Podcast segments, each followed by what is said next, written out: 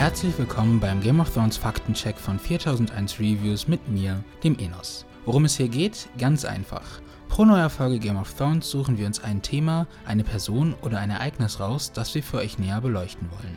Letzte Woche erlebten tausende von Fans das große Finale von Game of Thrones. Und ob man es mochte oder nicht, Game of Thrones ist unbestreitbar eines der großen Serienphänomene der letzten Jahrzehnte. Doch ohne George R. R. Martins Buchreihe Das Lied von Eis und Feuer hätte es das alles nie gegeben. Deshalb schauen wir uns seine Buchreihe im vorerst letzten Game of Thrones Faktencheck mal etwas genauer an.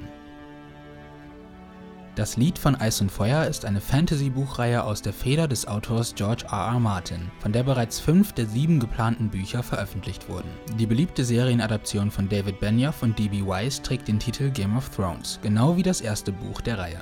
1991 begann George R. R. Martin mit der Arbeit an der Romanreihe, von der der erste Band 1996 veröffentlicht wurde. Ursprünglich sollte die Reihe nur aus drei Bänden bestehen, doch als der Umfang der Geschichte immer weiter wuchs, entschloss sich Martin dazu, die Reihe auf vier und dann schließlich auf sieben Bücher zu erweitern. Neben den Hauptwerken der Reihe gibt es auch zahlreiche Kurzgeschichtensammlungen und Hintergrundlektüren zu den Charakteren, der Geschichte und der Welt von Eis und Feuer.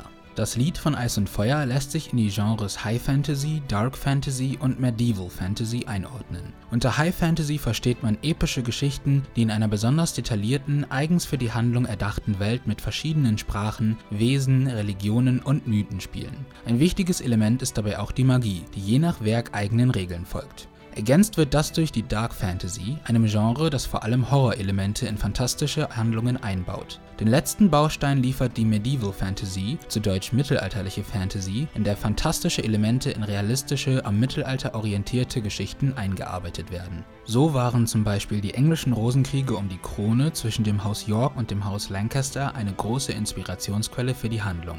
Als großer Fan des europäischen Mittelalters hat George R. R. Martin selbst mehrmals betont, dass er seine Fantasy-Geschichten gerne mit historischen Ereignissen und gesellschaftlichen Verhältnissen sowie Normen aus besagter Epoche mischt, um aus den fantastischen und realistischen Elementen etwas Neues zu schaffen. Aufgrund dieser Mischung geht es bei Das Lied von Eis und Feuer anders als bei anderen Fantasy-Werken mitunter weitaus dreckiger, ernster und brutaler zu. Auch wenn die Handlung in einer Fantasy-Welt spielt, betonte Martin mehrfach, dass das Hauptthema seiner Geschichte der Konflikt des menschlichen Herzens mit sich selbst sei. Es geht also nicht primär um Drachen, Magie und Co., sondern vielmehr um Intrigen und den innerlichen Kampf einzelner Charaktere mit sich selbst. In der Handlung findet man deshalb wenige bis gar keine rein guten oder bösen Figuren. Als großer Fan von J.R.R. Tolkien sagte Martin mehrfach, dass der Herr der Ringe trotz einiger wichtiger Unterschiede eine große Inspirationsquelle für das Lied von Eis und Feuer war. Bevor David Benioff und D.B. Weiss die Romanreihe für HBO zu der bekannten Serie adaptierten, traf sich George R. R. Martin mit verschiedenen Drehbuchautoren, die das Lied von Eis und Feuer in Filmform umsetzen wollten.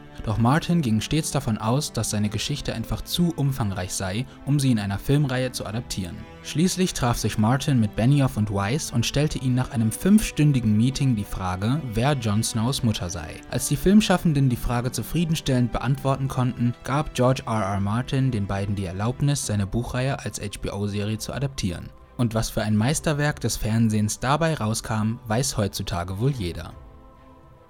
Wenn ihr trotz des Endes von Game of Thrones nicht genug von der Serie bekommen könnt, schaut doch mal bei 4001reviews.de vorbei. Dort findet ihr zu jeder Folge der letzten Staffel einen Review-Podcast und geschriebene Kritiken, mit denen ihr euren Wissensdurst stillen könnt. In diesem Sinne, viel Spaß beim Lesen und Hören und ein ganz herzliches Vala Morgulis.